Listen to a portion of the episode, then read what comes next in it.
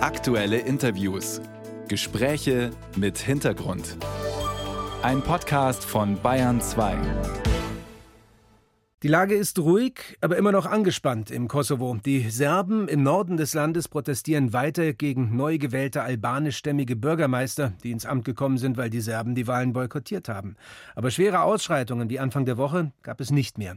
Da waren ja noch mehr als 80 Personen, darunter auch Soldaten der NATO-geführten Schutztruppe KFOR, zum Teil schwer verletzt worden. Einer der höchstrangigen Vertreter der Staatengemeinschaft in der Region ist Christian Schmidt, der hohe Repräsentant der UN für Bosnien und Herzegowina. Bayern 2 zur Person. Christian Schmidt, 65, Mittelfranke, ist der hohe Repräsentant für Bosnien und Herzegowina. Dienstsitz ein eher hässlicher Zweckbau in Sarajevo, gleich hinter der Brücke, auf der im April 1992 zwei junge Frauen von Heckenschützen ermordet wurden, wahllos erschossen während einer Demonstration. Ihr Todestag gilt als Beginn des blutigen Krieges Serben gegen Bosniaken. Dreieinhalb Jahre dauerte der Krieg, bevor auf dem US-amerikanischen Luftwaffenstützpunkt Dayton das Abkommen unterschrieben wurde, in dem auch die Arbeitsplatzbeschreibung Schmidts steht. Mit umfassenden Vollmachten einen fragilen Frieden sichern. Der hohe Repräsentant kann Gesetze erlassen, kann gewählte Politiker entlassen. Der CSU-Mann Schmidt ist im Europaparlament bestens vernetzt. Schmidt war CSU-Bundestagsabgeordneter, anerkannter Wehrexperte, Staatssekretär im Verteidigungsministerium und im Entwicklungsministerium. Warum er dann auch noch Landwirtschaftsminister wurde, haben nicht alle verstanden. Der Weg nach Sarajevo gegen Ende der Ära Merkel war schon eher nachvollziehbar für den Sicherheitsexperten Schmidt. Und jetzt kann ich Christian Schmidt am Bayern 2 Telefon begrüßen. Guten Morgen. Guten Morgen aus Sarajevo. Herr Schmidt, der Kosovo gehört nicht zu Ihrem Zuständigkeitsbereich, aber spüren Sie die Auswirkungen der Krise dort, auch in Bosnien und Herzegowina? Ähm, es ist nicht mein Zuständigkeitsbereich, aber die Vibrationen in verschiedenen äh, potenziellen Krisenherden im Westbalkan, die sind natürlich auch in der Nachbarschaft zu spüren und deswegen blicken wir auch mit einer mit hohem Interesse, sage ich mal, hm. auf die Entwicklung äh, im Kosovo. Man muss ja äh, wissen, dass äh, ein, eine sogenannte Entität, also ein Teil Teilrepublik, äh, der Republika Srpska, ähm, im der Bosnien, äh, Bosnien-Herzegowina, äh, damit auch eine sehr stark serbisch, von serbischen äh, Bürgern dominierte Region ist und deswegen sehr enge Beziehungen bestehen. Jetzt ist ja dieser Konflikt zwischen den Serben und den Kosovo-Albanern nicht neu. Und auch Sie haben immer wieder mit diversen Nationalismen zu tun. Sie haben es gerade angedeutet. Wieso sind diese Animositäten in der Region auch fast ein Vierteljahrhundert nach Ende des Kosovo-Krieges so ausgeprägt? Ich glaube, weil der Kosovo-Krieg ähm, auch ein äh, nach dem Ende der Tito-Zeit, die ähm, einen äh, dirigistischen Mantel drüber gedeckt hat, über die Unterschiedlichkeiten richtig ausgebrochen ist. Milosevic, der Serben-Vertreter äh, und Anführer, äh, hatte ja auf dem Amselfeld, das ist ja das Kosovo-Polier, mhm. Äh, äh, verkündet, ähm, dass dieses äh, sozusagen urserbisches Gebiet ist. Historisch ist das auch ein Teil der eigenen Identifikation der Serben. Und ähm, ich würde mal sagen, das hat schon auch mit dem Versuch nach Tito eine Art großserbische äh, Struktur zu schaffen zu tun. Aber was dann jetzt tun, wenn dieser Konflikt sich über Jahrzehnte immer weiter erstreckt, immer wieder aufflammt? Man hat den Eindruck, jetzt ist es mal ein bisschen ruhiger, aber man kann sich darauf verlassen, ja. dass die Ruhe bald wieder vorbei ist. Was kann die internationale Gemeinschaft, für die Sie ja auch stehen, was kann die denn tun, um dieses Problem endlich mal zu lösen? Ich glaube, wir ähm, eine, eine so komplette Lösung in dem Sinne wird es nicht geben.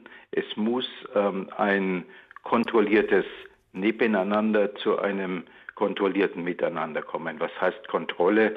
Die internationale Gemeinschaft, die ab und zu dazu neigt, den Fehler zu machen, wenn es nicht mehr dampft und knallt und raucht, zu meinen, die Probleme wären nicht mehr da, ähm, dass man äh, konsequent da bleibt, sich natürlich zurücknimmt in äh, Einflussnahmen, Entscheidungen, aber doch als äh, Mittel der Beruhigung, der Befriedung, die dann meistens von allen Seiten äh, eigentlich äh, im Inneren erwartet wird, da zu sein. Ähm, die Konflikte sind nämlich äh, an sich, die, die heißen Konflikte wie jetzt im Kosovo, durchaus moderierbar. Und ähm, zu beruhigen. Sie sagen durchaus moderierbar, aber mit wem kann man denn da moderieren, wenn man sich die handelnden Personen anschaut? Der serbische Präsident ist der Populist Alexander Vucic, der war während des Krieges serbischer Informationsminister, das sagt uns ja schon einiges über ihn. Ministerpräsident Alban Kurti auf albanisch-kosovarischer Seite ist auch als Hardliner bekannt. Das sind nun nicht Leute, die dafür bekannt sind, Kompromisse zu schließen.